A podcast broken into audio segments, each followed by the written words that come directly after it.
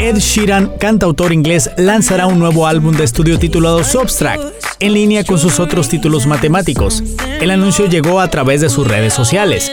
Su inspiración viene de las complejas situaciones que vivió el artista recientemente, Primero, su esposa embarazada fue diagnosticada con un tumor que no puede ser tratado hasta después del parto.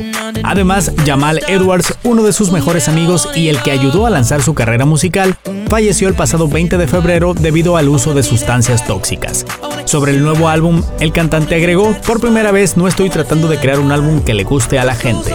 Substract llegará luego de su último lanzamiento de 2021, titulado con el signo matemático de igual.